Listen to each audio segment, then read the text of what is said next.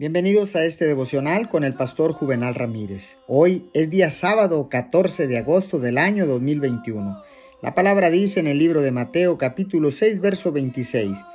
Fíjense en las aves del cielo, no siembran ni cosechan ni almacenan en graneros, sin embargo, el Padre Celestial las alimenta. ¿No valen ustedes mucho más que ellas?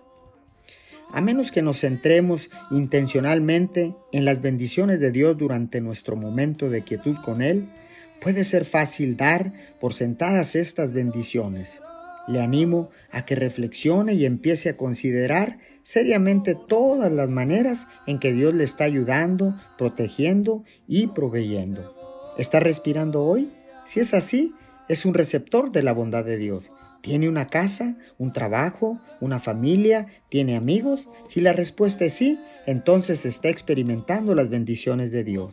Tiene comida para comer, agua limpia para beber, una cobija para cubrirse, un techo para pernoctar y ropa para vestir. Si es así, usted es un bendecido.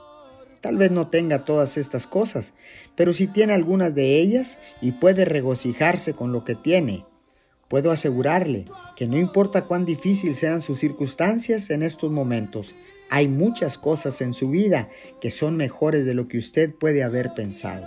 Señor, gracias, porque ahora puedo enumerar todas las bendiciones que tú tienes para mí y que me has dado.